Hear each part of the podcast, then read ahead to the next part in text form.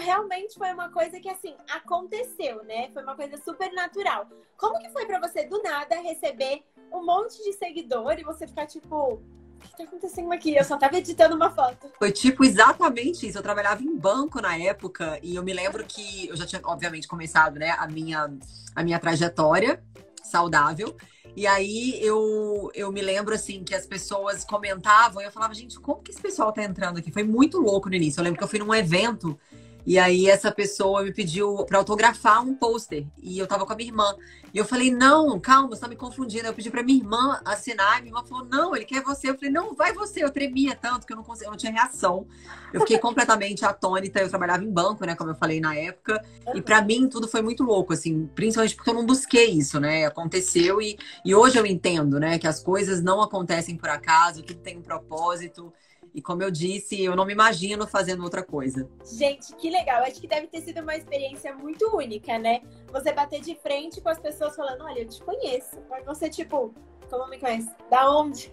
É, hoje em dia isso é muito comum, né? As pessoas. É, antes a gente tinha a celebridade só na TV, né? Hoje em dia uhum. a, a, rede social ela virou uma TV fora da TV, né? Então é, existem pessoas, por exemplo, a minha filha de 5 anos, ela conhece mais pessoas da rede social do que da TV. Se eu perguntar para ela, fulano de tal da TV, ela não faz a menor ideia, porque ela assiste mais YouTube do que televisão. Então, é, é, muito louco isso, assim, né? A gente lidar com essa, com essa mudança de geração. Eu ainda brinquei com, a, com meu marido esses dias, que a gente assistiu uma série da Lady Di, da Princesa Diana. Uhum.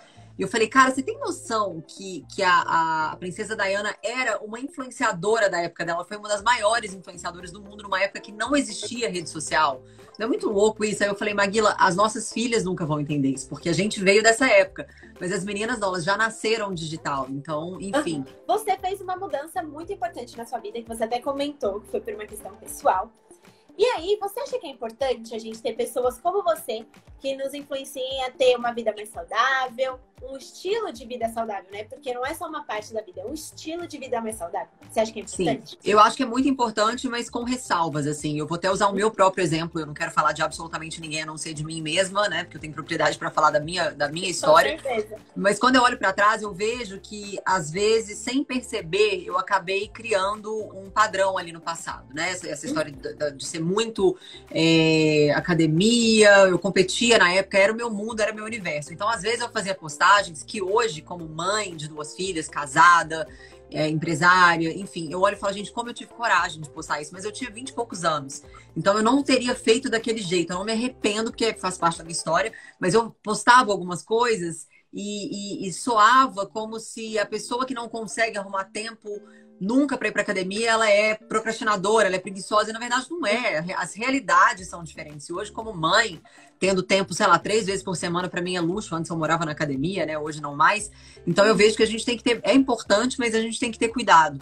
Porque às vezes a gente, sem perceber, impõe um padrão, a gente, sem perceber, impõe uma determinada atitude ali e, e, as pessoas se sentem é, obrigadas a agir em conformidade, né? E elas começam a julgar a própria vida, sentir que a vida dela não está de acordo, ela se sente até muito menosprezada, né? Isso deprecia muito o valor do próximo. Então, eu acho que hoje em dia, com quase 36 anos, a gente ganha mais maturidade.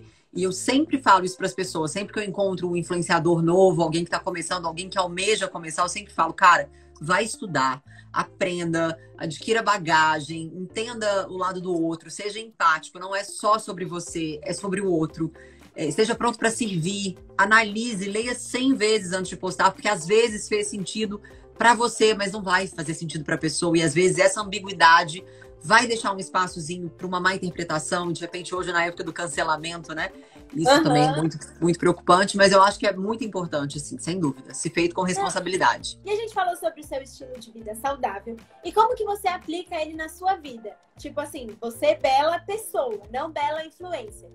Como que você faz isso no seu dia a dia? Então, isso é muito legal, essa pergunta. Aliás, obrigada por ter trazido é, essa, esse questionamento, porque assim, as pessoas acham que a rede social ela é um mundo paralelo para todas as pessoas e não é. Existem pessoas que sim criam personagens e vivem ali na rede social uma, uma realidade diferente. No meu Sim. caso, o que eu vivo na rede social é exatamente o que eu vivo na prática, mas obviamente que é o raso do raso, né? Porque ele é, um, é, é uma rede social, né? A pessoa não tá comigo 24 horas, ela não tem oportunidade de conhecer profundamente através das redes. Mas tudo que eu posto é exatamente o que eu aplico na prática. Tipo, fui treinar hoje, postei o vídeo de hoje. E aí eu vou lá e falo para as pessoas: olha, eu tinha 30 minutos, mas eu dei o melhor de mim nesses 30 minutos. Então, o que, que, eu, que eu vejo, assim, né, baseado na minha vida e principalmente comparando o lugar de onde eu vim com o lugar onde eu estou agora. Eu, eu sempre dou o meu melhor onde eu estiver, com o que eu tiver, né? Eu não posso é, exigir uma coisa que eu não consigo entregar e muito menos uh, estabelecer os meus, as minhas expectativas com base em, em um esforço que eu não consigo fazer. Então, muitas vezes as pessoas falham porque elas criam uma, uma expectativa completamente irrealista, elas criam é, é, uma, uma, um desejo de alcançar uma coisa que ela simplesmente não, não tem espaço para aquilo na vida dela. E quando chega um filho, né, eu sou mãe de duas crianças, eu percebi uma coisa, que o nosso tempo é limitado, né? O tempo é um bem escasso. Aliás, é o bem mais escasso do mundo, porque ele não volta e dinheiro nenhum compra. Então, quando o filho entra na vida de uma mãe, obrigatoriamente você vai ter que tirar alguma coisa. Ou pelo menos é, reduzir alguma coisa na sua vida. E para mim foi a questão da academia, porque eu morava na academia, eu ficava o dia inteiro, não tinha filhos, eu não é, meu compromisso era era com a academia. Então depois que as meninas chegaram, que eu me tornei esposa e tudo, eu comecei a sacrificar um pouquinho essa questão, né? E hoje eu falo assim, com toda a propriedade do mundo, não é sobre estética. Já foi um dia, mas hoje é sobre a minha saúde. Então eu aplico isso de forma bem bem prática e, e doable, né, na minha vida.